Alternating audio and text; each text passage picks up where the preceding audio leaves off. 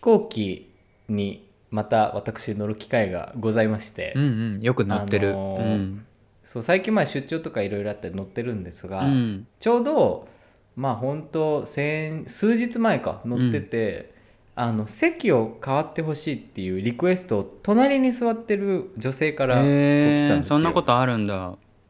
そうで俺は例のごとく、まあ、真ん中にを座に座ってたのよ。前3人席の真ん中ね。そうそうそう。前うんうん。ずっと前のエピソードで話したと思うんだけど、まあ、うん真ん中に座ることにしてて、真ん中に座ってて。でまあその女性のリクエストが実はその子供がうん。その他の席に座ってるから、うん。その子供の席と交換して、うん。あなたのところに座らせたいんだけどいいですかって言われたんだよねで多分結構遠くに座ってたのかそのなお母さんと息子子供がこう離れ離れになっちゃってて息子座も多分、ね、席指定ができなかったんだ。離れ離れになっちゃったんだね、うん。んそうそう。多分ね年齢もちゃんと聞いてないか分かんないけど8歳か9歳くらいでうん、うん。でまあそんなに大きくはないけどまあすごく幼くもない感じで、でまあで俺は別に真ん中席だし、うん。まあ、真ん中席に座ってたらさ別にどこに変わ変えられようがさ嫌な場所ないじゃん。通路側に行けばまあラッキーだし窓側に行ってもラッキーだしっていうので、うんうんうん。あいいですよって言って普通に、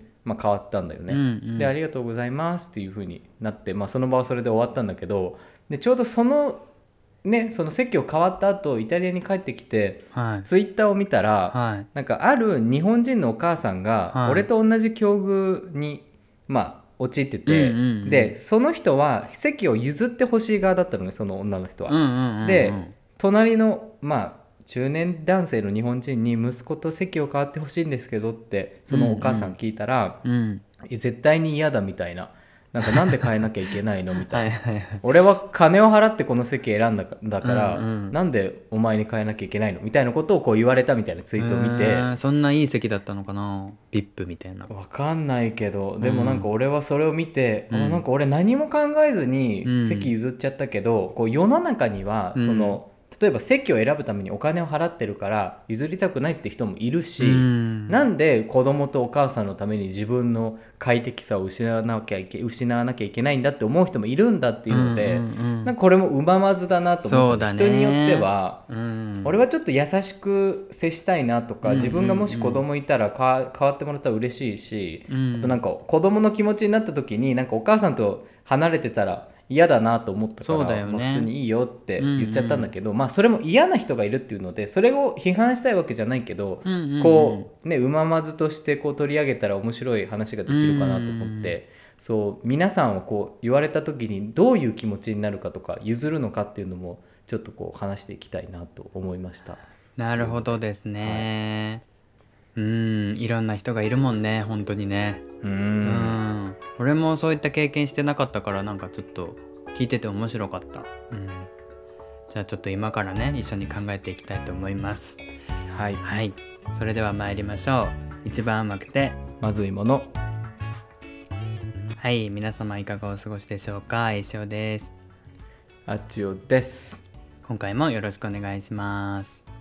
お願いします。はい。はい飛行機ね真ん中席にうん。座ってたけど、子供と、自分の子供と席が離れてしまったので変えてくださいって言われてあちおくんはねあのすんなりというか OK したんだけど中にはそうじゃない人もいるっていうことをツイッターでうん。見かけてっていう話だったけど、確かに、もしさ俺真ん中席だったからいいよって言ったけど、例えば自分がなんかお金払って窓側の席を買ってたとしたら、うんうん。本当に自分ってすんなりどうぞって言えたかなっていうのを思ったんだよね。なんかその時は自分はお金払って座席指定してなかったし真ん中に座ってたから別に何の気にも留めずにいいですよって言っちゃったけど、うん。もしそうじゃないシチュエーションだったら俺素直にいいですよって言ってたかなって思ったのねそのツイートで。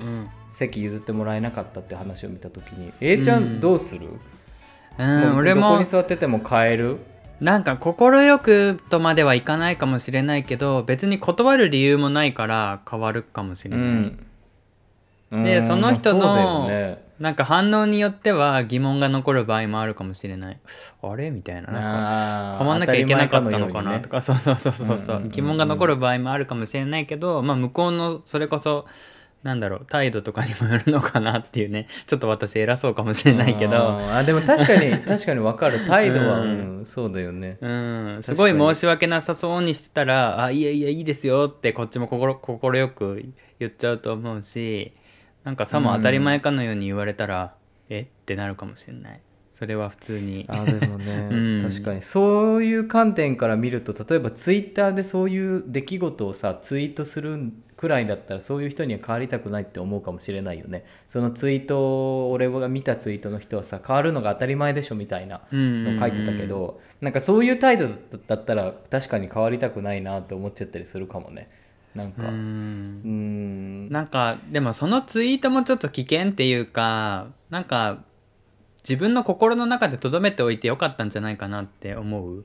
なんか,、まあ確かにね。そうそう。そんなに言うんだったら最初から座席を指定すればいいじゃんっていう意見もやっぱり自然と生まれてくると思うから、なんか別にあの大衆の中にそういった意見を投げる必要はないのかなっていう感じはする。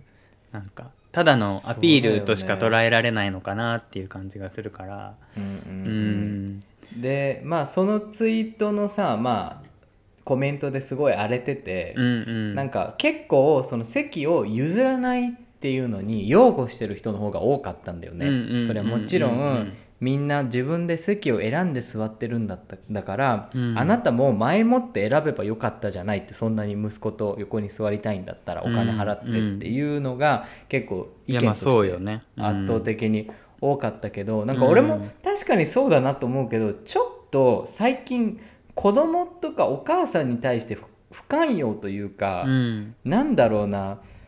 なんか多分みんないろんなねこう幼少期を過ごしてきたとは思うんだけど、うんうんうん俺は結構そういう場面に子供の時出くわすことが多くて、うん例えばレストランに座ってる時もそうだしなんかバスとか電車に乗ってる時もそうなんだけどなんか子供の自分が例えば水をこぼしちゃったりだとか、うん。その横の人に迷惑かけた時もなんか怒られることはあんまりなくて元気でいいねとか、えじゃあこれも食べる？とかあ水こぼしちゃったね大丈夫だよみたいなオレンジジュースいるみたいなのを、うん。ずっとこう幼少期に言われ続けてきてたから、こう周りの大人はさ、うん。優しくしてくれると思ってるままこう今の自分ができてるから、その飛行機に乗った時にあ別にいいじゃんと席譲ってもいいじゃんって思ったんだけど、うん。なんかそういう幼少期のさ周りの反応とかもさやっぱ関わってくるなと思ったの。そね。の子供を子供としてこう、元気なままでこう育てるみたいな、うんその自分の中での意識も関係してるなと思うとなんかこれはさもう個々人の問題ではあるけど社会全体がさ、どう子供とまあその母子をさどう扱ってるかってところにもなんかこう裾野が広広がるなと思って、うんなんかちょっと興味深いなと思ったところではある。そうね、なんかそれを聞いて思ったのはその譲らなかった男性はもしかしたら自分が譲ってもらった経験があんまりないのかなって思った。ううんん、なんかいつかの回でもそういった話したけどなかなか自分がそういうねこう経験をしてないと人にもできないっていうところもあるだろうし、まあ、うん。前回にもちょっと話したけど、優しさをねもっと持ちたいっていうのもなんか職場であのいろいろ嫌なこととかもあるけどもしかしたらその人相手自身が優しくされた経験とかがあんまりないのかなって思ったらまず自分からそれをなんだろう表出していかないと相手にも伝わらない。自分がやってほしいことはまず自分からするじゃないけどそういったところが大事かなってなんか最近は自分で思ってて、なかなかそれが難しかったりストレスになったりして、まあ、葛藤はあるんだけどなんかあっちおくんが言ってるのってそういうことなのかなって。だからあったかい地域ってみんなそう言ってなんか親切にされた経験があるからうん。人にもしてあげられるのかなって感じたなんかなんか、うんうん。うんもうこれもさよしあしだよね。なんかどっちがいいっていうのもさ俺らが判断できることじゃないしなんか俺のさ子供をちゃんとこう明るく育ててあげるっていうこのしし思考とか思想もまあね見方を変えると間違ってるというか反対の人もいるからこれをなんか押し付けたいわけではないけど、うんなんかこううんうん。子供に対してすごい特別な感情を抱いてる自分にもこのなんだろうい一連のね自分が席を譲ったこともそうだけど、まあ、ツイートを見て感じたこともそうなんだけど思って、うんうん。なんかやっぱ子供はなんか無条件に優しくすべきみたいなのがこう自分の中にあるなっていうのも一個の学びだったしこうできなくなそうできなくなってしまってる社会もなかなか悲しいなと思いつつも、うん。でも自分が例えばお金がなくて貧しくて、もう心も枯れてて誰にも優しくできない状態に本当に子供に優しくできるかって言われたらそれも自信がなくて、うんうん。なんか前前回のね A ちゃんの優しさっていう話もあったけどなんか優しさも考え方を変えるとなんか自分に余裕がないと優しくできないし、ねうんでもその余裕がなくても優しくできる人間にもなりたいなみたいなのも思うけどそれは絶対に俺の今のね感じだったら無理なんだけどいやいやいや。なんか、うん。そこもね難しいよね。ちょうどそのおじさんもさ虫の居所が悪い時だって本来は優しいかもしれないじゃん。なんかその一つの言動だけでジャッジはできないよね。うんだからもうね全部あのね買い切り制度にした方がいいと思うんだよね。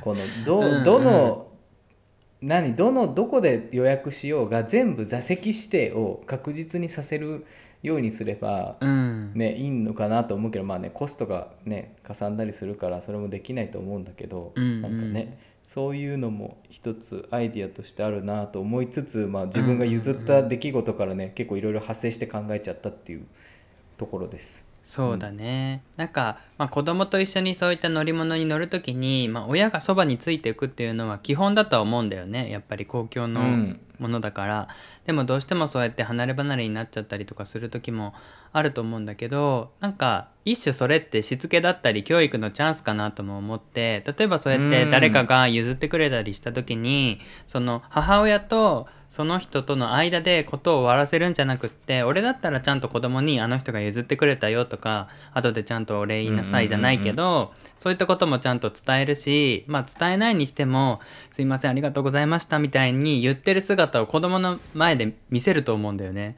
でそういうのって大事と思ってて、子供ってやっぱり大人の姿見てるから。でなんかそういうチャンスって思えばなんか子供もそこで感じることもあると思うしまあ仮にそれが叶わなくって離れ離れに座ったとしてもそれはそれで子供にとってはいい経験になるじゃん。なんか親と離れるっていうか、そうそうそうっていう感じもあるから、まあ、どうしてもねその子が一人でいられない状態、まあ、障害があったりとかいろいろね体になんかこう病気とかね、あったりとかしたらうん離れ離れっていうのは不安だろうしなんかもうちょっとこうそれこそ親の責任みたいなところになると思うんだけどだったらもうそもそもあのちゃんと隣同士のシートを取るべきだとは俺は思うからなんか、そこもなんか親が試されてる感じがする。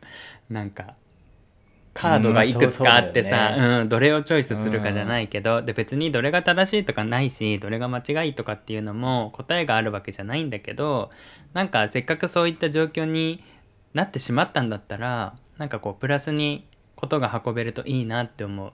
なんかただ単にそのツイッターとかで愚痴のように吐くだけじゃなくて、まあ実際ねそのツイートがどうだったのかわかんないけどなんかこう,、うんうんうん。起点を聞かしてねそこでプラスに持っていけるといいなって思う。子供のためを思ってもね。うんうんうんうん。そんな感じがしたかな。面白いね。でもそういうのってなかなか遭遇しないと気づかないよね。ただ飛行機に乗ってるだけじゃ。いやそうなのよ、うんうん。うん。面白いな。っていう。俺はそういうのに自分自身遭遇したことないし見たこともないんだけどあそうなんだ。うん、もしそうやって声かけられたりとかしたら、うなんど。どうするだろうね。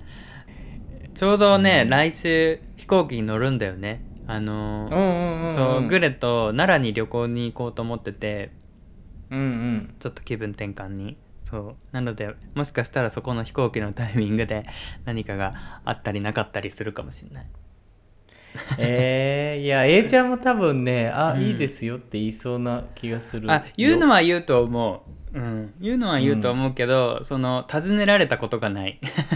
なかなかそのあちおくんみたいにそのひょんな事件っていうかレアなことを あんまり引き寄せないのでそうあんまり映えないんですよ私。なので。いやーまあなんか出かけたらあるかもしれないよね奈良にもね、鹿に噛まれちゃったとかね。あ鹿に噛まれちゃったとかテンプレだけど、えー、あちおくんならあると思う。うんあちおくんならあると思う。そうそう。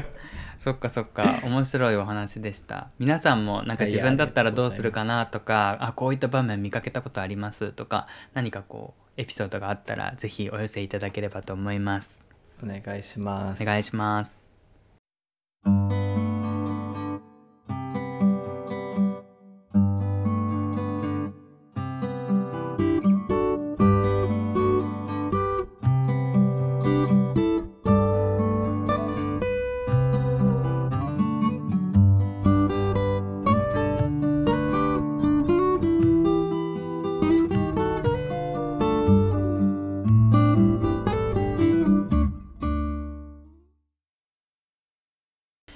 からはうまいもんジャーニーのコーナーです。世界中にあるうまいあれこれを我々の独断でご紹介いたします。今回は子供です。子供。おお、はい。子供。子供です、まあかれこれ私子供に関わってもはやそうだ10年ね。うん、になるんですけど、あのまあ辛い日々の中でも子供に笑顔にしてもらってるなって本当に思って、うんうんその今ね、まあ、詳しくは話ができないんだけど親元を離れてしまった子供たちと接してるんですね仕事の中で。でまあ親元を離れてしまったっていうところで、まあ、皆さんいろいろ想像できるとは思うんですけどそんな境遇なのにもかかわらずやっぱりね子供って素直なんだよねなんか。うんでまあいろんな家庭環境とかがあったりとかするからねじれてるところとか歪んでしまったところとか、まあ、愛情が足りてないところとかいろいろあるんだけどなんか子供っていつもちゃんと生きてるんだよね一生懸命怒ってうん一生懸命落ち込んでみたいな。でまあそういう姿を見てるとさこう世間的にはさいわゆるそのクソガキじゃないけどさもうこんな子供がいるからさ 子供嫌いなんだよねみたいな子供たちだと思うの。んんんそう。でもやっぱり俺はそんな姿が可愛いなと思うし笑えるんだよねいい意味で。幸せになるというか。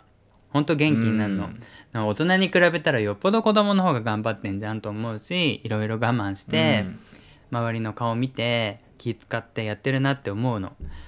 だからなんかそういった子供たちに救われて自分も頑張ろうって思えるから、まあ、単純にねそういう思いでジャーニーとしてねちょっと取り上げたんだけどでもやっぱりうん子供が好きじゃない人もいるじゃん。で、ねその人の気持ちもわかるの俺は。あのまあ大学時代に教員を目指すっていうところでまあいろいろボランティアしたりとか子供と関わってたんだけど子供好きじゃないかもって思ったこともあるの正直。なんかあんまり好きじゃないな可愛くないなって。でまあそう思いながらも教員免許取ってもう全然あの ねあの望ましくない感じかもしんないけど採用試験もなんか通ってで先生になった時に辛かったんだよねやっぱり先生っていう仕事。だけど、うんうんなんかそこであ子供って可愛いなって気づかせてくれたのがそのやんちゃな子供たちだったの。1年目に受け持った。だから、なんかそこでそう感じたのはまあ俺が感じられたからだったかもしんないし、いやうん。やっぱりそれでも子供嫌だわって思う人もたくさんいていいと思うし、まあ、そういう人もいるとは思うんだけど、なんかうーんまあ別にそのねだからって子供を好きになりましょうっていう話ではなくってそういう人たちの気持ちも うんうん。分かりますよっていう上でなんかこうなん自分は今子供に救われてるなっていう話うんそう。まああちおくんもねさっき飛行機の話の中で子供の話題が出てきたけど最近そのね、うん。子供が欲しいなとかいう話もあちおくんしてたと思うんだけど、したした、うんうん、あちおくん子供好き？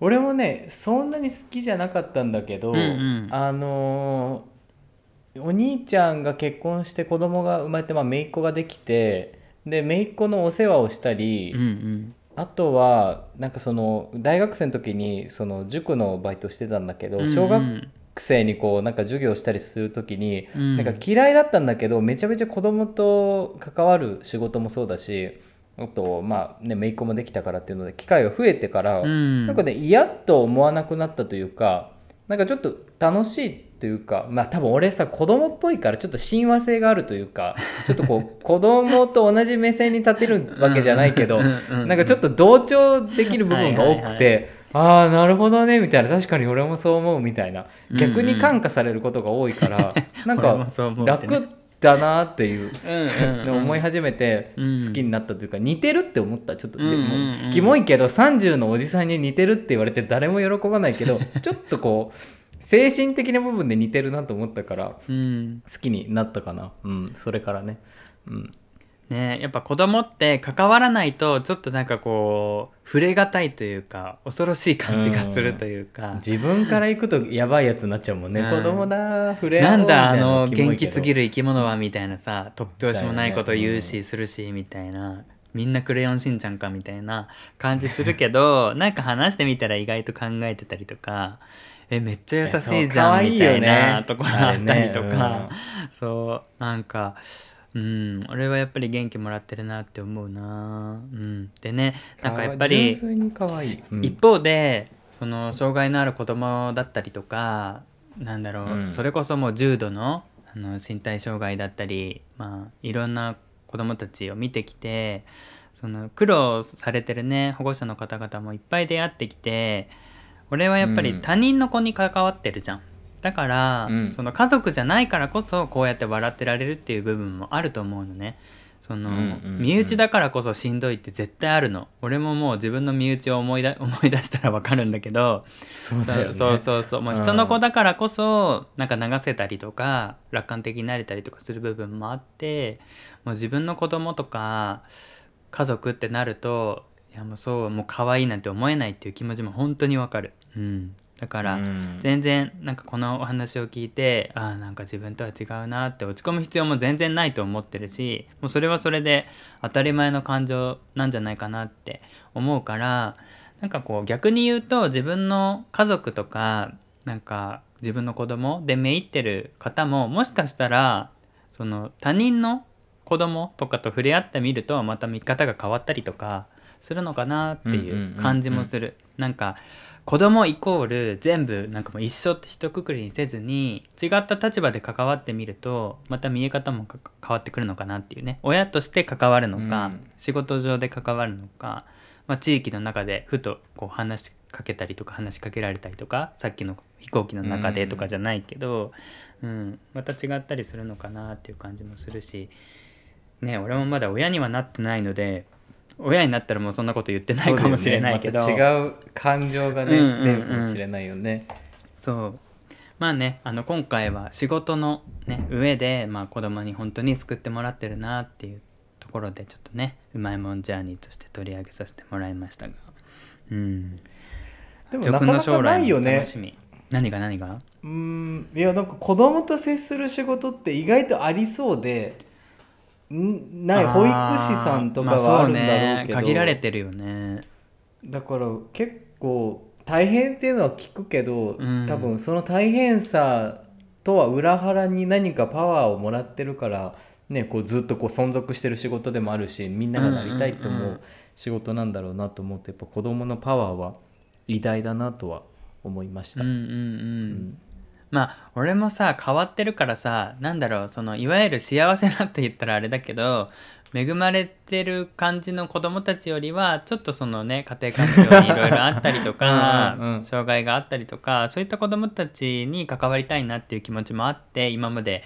なんか、うん。うん、そこを選んできてるところもあるからなんかその俺の感じ方とか見え方ももしかしたらみんなと違う部分があるのかもしれないけど、うん。なんか、うん、面白いなって思う。その面白いってそのなんだろうバカにした面白いじゃなくて interesting っていうか興味深いなじゃないけどうんうんなんかいいなって思うね。純粋だなってうん。やんちゃな子供の方がね俺も結構好きだったりする。なんか塾で働いてた時も、うんうん。おめえに教えられたくねえんだよみたいなことを言われてたんだけど、うんうん。初め、うん。めっちゃうざいと思ってたの。もう絶対お前の担当になりたくないと思ってたんだけど、何ヶ月か教えてると「お前のこと嫌いだけどまあ教え方うまいからいいや」みたいに言われた時にうんうんうん。誰？どこ目線やと思ったけど うまいねいなその子。みたいな。ちゃんと転がされてるねあっちょくん。そうだから可愛いなみたいな。分かってんなみたいな。いや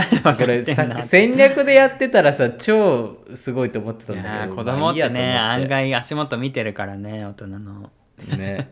そうよだからなくせ全然成績伸びなくてさなんか何やってんのって感じだったんだけど、うんうん。まあ俺はそのちょっと笑顔もらいましたっていうので、まあ、バイト代ももらったしいいやって感じなんだけど。なんか可愛いね子供はね。大人になるとさルールとかこうすべきだみたいなところに縛られていろいろ昔できたことができなくなったりするじゃん。自分自身でブレーキをかけてしまうっていうかさ。うん。でもなんか子供ってさまだその教育されてないからさほんとさ自由じゃん。自由だね。そこにこっちもなんかもう腹が立ったりもううんざりしたりするんだけどある意味感心するっていうかすげえなみたいなそういうことしちゃうんだっていうこう発想を超えてくるところがなんかすげえなもう可能性が 詰まってるなっていう、う うん。んなんかまだまだこれから何にでもなれるよっていうかすごいなと。そうだね。未来は広い、うんうん。学ぶことあると思って、うん、なんかけなげに頑張ってる姿見てもあなんかこっちがこんなんでくよくよしてちゃいけないなとか思うしだからそのね俺も結構体調崩したりとかしてここでも弱音を吐かせてもらったんだけどでもそういった中でも子供たちとやっぱり関わってるからなんか気づいたら笑顔になってたりとかねするんだよね。だから、うんうんうんうん。うん教員してた時もそうだけど夏休み中とかって子供たちいないじゃんあと新学期始まってすぐとかさ、もう最悪よ。もう早く子供に会いたいもん。なんか。そう。ロスもちろん子供子供来たら来たら大変なのよ。もう早く夏休みになんないかなって思うんだけど、もうその大人たちの中だけの感じってもう最悪。もう会議ばっかりあったりいらん話ばっかりグダグダやったりとかもう大人ってねねってそう本当に思う、うん、もう全部あのオンラインでお願いしますって感じだよね大人が集ま大った。人はね。うん。うん。本当本当。だからなんかそういうこと考えると今いろいろ AI とかさこういろんな技術が普及してるけど、子供には変われないなって思う。そういうロボットたち。そういろんな意味で。子供ロボができない、できたとしてもあの純粋さとね、発想力はね、ちょっとなかなか。AI はお利口すぎると思う、うん。まあ 飛行に走る AI はいないからね、今のところね。うん、ちょっとやっぱりなんかこうねお利口すぎるのもたまに気づかなっていうね感じがする。ちょっと遊び心がないとね、うん、まあね。まあかといって皆さん子育てされてる方本当に辛いと思う。本当にしんどいと思う。そうだよね、うん。真面目だったら真面目な方がそれ嬉しいよね。楽だから「うん。はいお母様」とかって言言われたいよね、俺「はいお父様。かしこまりました」とかって言われてみたい。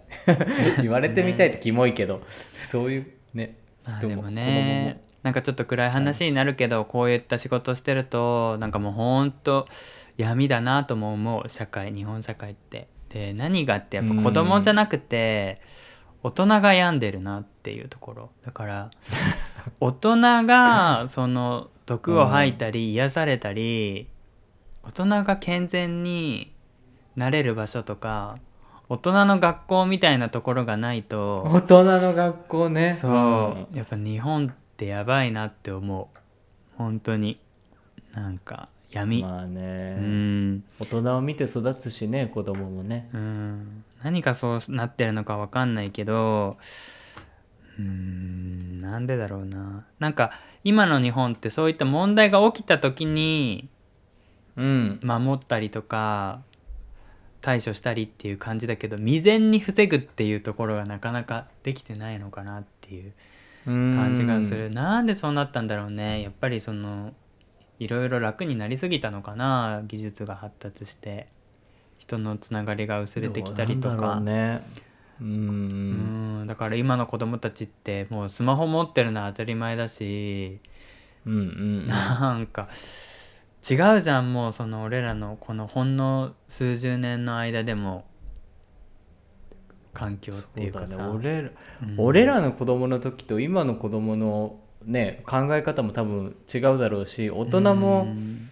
接し方にすごい困ってる部分はあると思うんだよね。そのデジタルネイティブとさ、そうじゃない大人がこうぶつかった時に何をコミュニケーションのきっかけとすればいいかとかさ考え方も多分ちょっとずつ違ってきてると思うからそこもまたねね溝になるだろうし。だって今の子たちってさ秘密基地とか作ってんのかなとか思わない？多分ね動物の森あつ森の中でそうそう作ってるんだとそうそ思う。マイクラとかでしょ？そう。のバーチャルの中で作ってるわけでしょ？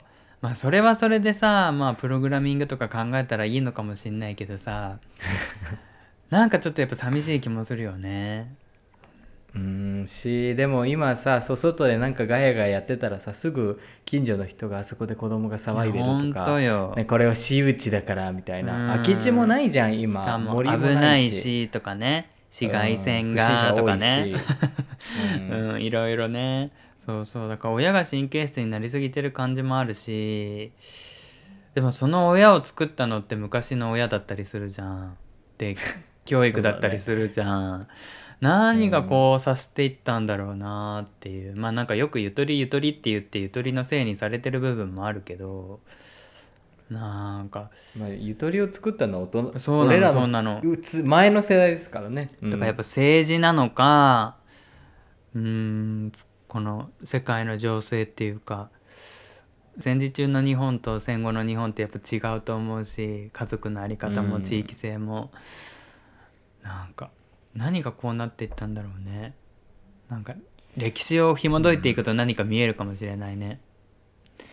まあ本当に何が正しいかはさその国によりけりなんだろうけどまあなんとなく生きづらさはどの世代も抱えてるよねきっとね。ううんんっていうねまあなんかついついこういう真面目なサイドにまたね走っちゃうんだけどでも そういうことも忘れさせてくれるその子供の感じ が、今の私にとってはうまいものなんですっていうところでいやいいじゃないですか、はい、紹介させていただきました、あちおくんはイタリアで子供たちと触れ合ったりすることってある？あんまないと思うけど。なんか可愛いなとか思う瞬間とかある？なんかねすっごいジロジロ見られんのよね、多分東洋人を見たことがないのか。なんか別人間を見るかのごとくすっごいまじまじと見られるから。ああちおくんが変なことしてるんじゃなくて。そうこっちもまじまじいやしてないと思うんだけどうんうん。こっちもまじまじと見ちゃうよね。なんかお互いこうなんか犬がさ散歩中にさ遠目に犬に出会った感じ。ああの犬誰だみたいな。そんな感じで見られるからなんかうんうん。刺激的っちゃ刺激的だけどねこんこんにちはとか言ってみたら？無視されるよ。なんか「チャオ」とかって言ったらなんか普通に「そうんー」みたいな感じ。やばい不審者だって。そう「あごめんごめん」みたいな。うんねなんか昔はさ近所の人にこう話しかけられてああのおじちゃん優しいなとかさなんかそういうのがあったかもしれないけど今なかなかそういうのも難しいよねへえなんか俺らごめんちょっと話長くはなんないんだけど昔その変態じじいっていうのが近くに住んでて、えー。なんかその、うん。中学校の時にサッカー部だったんだけどサッカー部の仲間とその変態じじいっていう近くのラーメン屋で働いてたんだけどそのじじいが。で そのじじいの家に週末遊びに行ってなんかうん。じじいの家の中で「あこいつエロ本持ってる」みたいなのでこうじじいとなんか俺ら友達45人とじじい一人でこうんうん。う戯れてた時期があったけど、戯れてた今考えなんか勝手にやばいよね。中学校のさサッカー部の45人が勝手に大人の変態じじいみたいな人変態じじいかどうかわかんないけど うんうん。変なよそ様の家に勝手に入ってさなんかこいつエロ本持ってるみたいなのよ言言いながらそのおじさんとこう一緒に遊んでるってさ今だったらさニュースになりそうだけどうん。まだ俺の若い時はそういうのがああってでそのおじさんも快くさ家に受け入れてくれたし変なこともしないし。っていうのでなんかそういうつながりはあったけど確かに今やるとすぐツイッターとかにさ書き込まれるよね。だから まあ田舎はあるかもねわ。今でもねうん。割とそういうもう顔見知りだろうしさちょっともうそこの地域に足を踏み入れればさ「おかえり」とか言ってくれるしさ。うん。なんか、うん。俺はそっちで生きてきたからなんかうんうんうん。都会に出てきた時にちょっとこのね冷たさみたいなのを感じたこれを冷たいと表現していいかどうかまた分かんないけど、うん。まあまあまあ地域性もあるね確かにねそうね。なんか子供たちも今この殺伐としたね大人でさえ生きづらいって感じてるこの世の中で子供たちがもっともっとこう生きやすくなれるように頑張らないといけないなって思う。ね本当に。うん。なんか良き大人まではね、偉そうなこと言えないけどなんかこういう大人もいていいんだって思える大人でいたいなって思う。あここんな感じでいいんだみたいな、ねうん。こんな感じでも生きていけんじゃんみたいな。感じになれたらいいなって思う。そうそううんうん。でなんかこううんちょっと困った時はちょっとこの人にいろいろ話してみようかなみたいな。そういう人になれたらいいなって思ううん。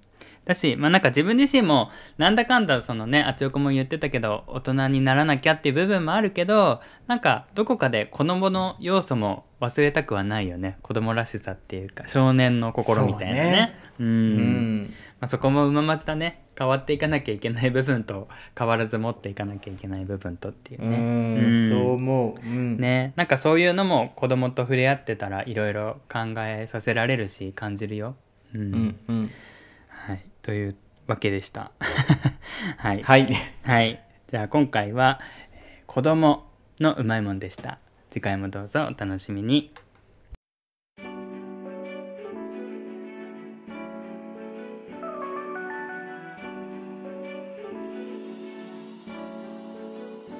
ここまでお付き合いいただきありがとうございました。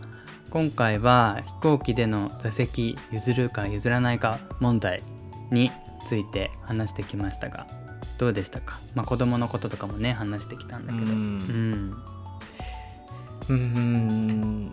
やっぱり優しくなりたいなと思うし特うん。子供をさ特別な存在としてさ扱いたいなって思ってしまってる自分の本能が改めてこう分かったなっていうので、うん。